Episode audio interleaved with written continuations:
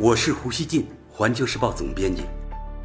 我和环球时报拥有广大粉丝，同时呢又饱受争议。那么，胡锡进究竟是什么人？您可以通过我每天的蜻蜓评论而一探究竟。大家好，新年刚过，距离我们三十多万公里的月球传来令人振奋的消息：嫦娥四号探测器。成功着陆月球背面预选着陆区，并通过鹊桥中继星传回世界第一张近距离拍摄的月背影像图。这是人类探测器首次实现月背软着陆，首次实现月背与地球的中继通信。带着中国人美好梦想的嫦娥揭开了古老月背的神秘面纱。他们的亲密接触不仅令中国人欢欣鼓舞，也引来许多国际媒体点赞，更让航天爱好者沸腾。美国有线电视新闻网 CNN 说：“这是历史性的第一次，代表着人类太空探索的一个里程碑。”文章还引述专家的话说：“下一次从月球传来的声音很可能是普通话。”韩联社第一时间报道说：“嫦娥四号成功在月球背面着陆。”彰显中国的航天崛起。此前，嫦娥三号于二零一三年登陆月球正面。现在呢，中国成为世界上首个在月球正反两面都留下痕迹的国家。老胡先跟大家讲讲，相比着陆月球正面，在月球背面着陆难度要大得多。这也是月背如此人迹罕至的原因。一大挑战在于月球背面地形崎岖。对探测器着陆区的选择和着陆精度提出了更高的要求。数据显示，嫦娥三号着陆在月球正面平坦的红湾着陆区，地形起伏仅八百米；而嫦娥四号着陆的艾特肯盆地地形起伏达到六千米，而且充满大大小小的撞击坑。法新社说。月球正面有许多平坦区域可供着陆，而背面崎岖不平。直到1959年，苏联探测器才首次远距离拍摄到神秘而布满陨石坑的月球背面。此前还没有探测器抵达月球背面，这不是简单的科技。而中国为这一时期已经准备多年。英国广播公司 BBC 说。中国这次任务对于任何机构来说都尚属首次。月球背面崎岖不平的地形为探测器的安全着陆提出了特殊挑战。如果探测器降落在一个突出的岩石上，将意味着任务啊立即失效。另一大困难在于月球背面无法同地球直接通信，必须用中继星中继的方式，所有信息传输都需要在鹊桥的。中转下完成，由于距离遥远，中转过程呢会产生六十秒左右的时间差，而整个落月过程仅有六百秒左右，无疑极大增加了落月任务的风险。CNN 说，探测器在月球背面成功着陆，对于希望成为领先的航天强国的中国来说，是一个巨大的里程碑。由于同步自转的原因，月球背面永远不会面向地球。有时人们误称它为月球暗面，但其实它接收的阳光和面向地球的一面一样多。探测器着陆的地方呢，背对地球，意味着它不可能与地面控制系统直接通信。为了克服这一障碍，中国早些时候发射了一颗绕月球轨道运行的专用卫星。该卫星将探测器的信号传回地球。正因为挑战巨大，嫦娥四号的突破受到了国际航天界人士的纷纷点赞。NASA 局长吉姆·布里登斯廷在推特上发文说：“祝贺中国嫦娥四号团队实现在月球背面的成功着陆，这是人类的第一次，也是令人印象深刻的成就。”嫦娥四号将在月球背面进行一系列探测研究工作。科学家认为，月球背面比正面更为古老，撞击坑的物质成分和地质年代具有代表性，对研究地球和太阳系的早期历史具有重要价值。一些科学家猜测，周围的盆地可能富含矿物质。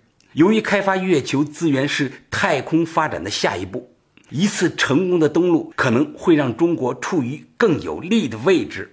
BBC 说，由于月球背面没有来自地球的无线电波干扰，被视为天文观测的极佳场所。大家可以看到啊，世界舆论对嫦娥四号的科学探索的意义给予了极高评价，同时呢，也从这一成就感受到中国科技发展的强劲节奏。二零一八年，中国的航天火箭发射次数首次位居世界第一。去年底。北斗导航系统开始呢全球服务，嫦娥四号并非没有后续力量跟进，独自向前拼杀的一支孤军。老胡想说啊，值得注意的是，航天呢是美国对华技术封锁执行的最为严格的领域，但它也是中国自主实现技术突破、收获最丰的领域之一。一些美国精英去年以来主张中美脱钩。以此呢，遏制中国过快发展科学技术。然而，我认为航天展现出中国不仅有能力持续发展，而且在这个领域享受着空前的自主性。只有偷美国技术，中国才能发展。这样的推测，我认为被中国航天成就证明是狂妄荒唐的。美国的一些精英应当通过航天领域的情形，反思他们对中国盗版美国的。诸多其他想象，找回自己看待中美交流的正常心态。当然了，我们也应当看到，即使嫦娥四号成功落月，中美航天技术仍然有着很大差距。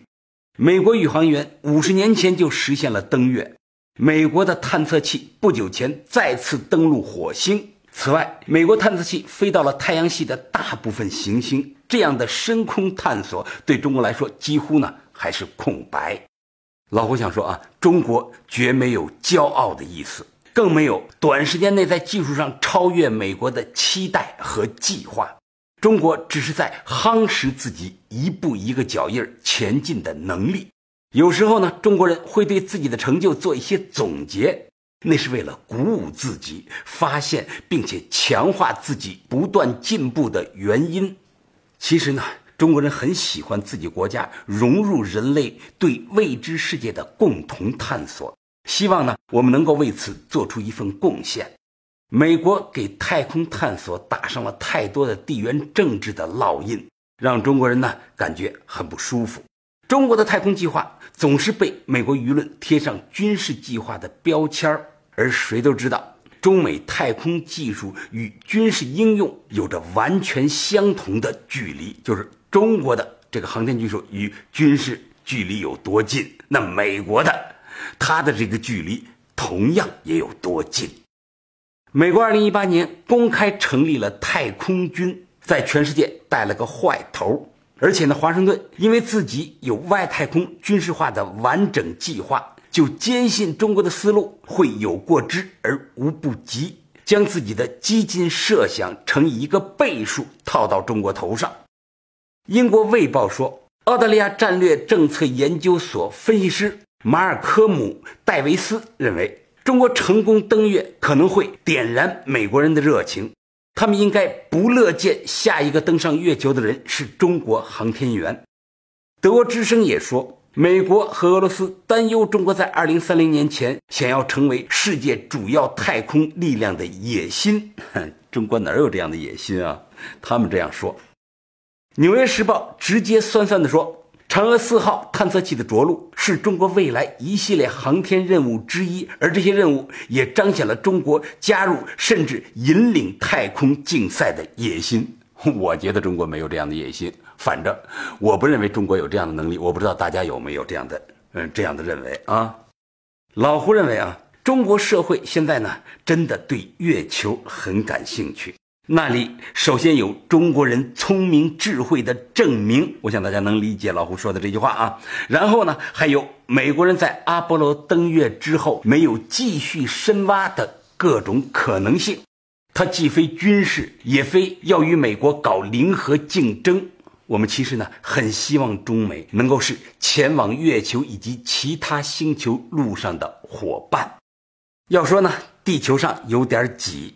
美国人总担心中国不断上升的影响力会挤压它原有的空间，但宇宙是无穷大的呀，大家说是不是啊？今天走向月球和太阳系的人类航天器，其实呢都很孤独啊。他们的彼此防备与浩瀚太空中对知音的渴望南辕北辙。我认为，美国对中国的科技防范，无论从现实利益看，还是从外太空探索的大视野审视，都很小家子气。可能呢，历史塑造了美国人的殖民地思维。即使呢，面对洪荒之地，也首先要分出你的我的。中国社会和的理念以及共赢思想很难得到美国历史以及文化经验的验证。大家知道啊，现在中国搞航天研究的人已经很难拿到赴美签证了。我有个朋友啊，他是在北航毕业的，就因为他是北航毕业的，所以呢，他去美国就失败了，就是。得不到签证，而且呢，他现在搞的不是航天，但也得不到签证。今后呢，中国留学生到美国学习航天技术，可能也都会越来越困难。最后，老吴想说，中国人无论如何，早晚有一天会登上月球的。我们完全呢不在意美国人是否会在中国人登上月球之前重新回到那里。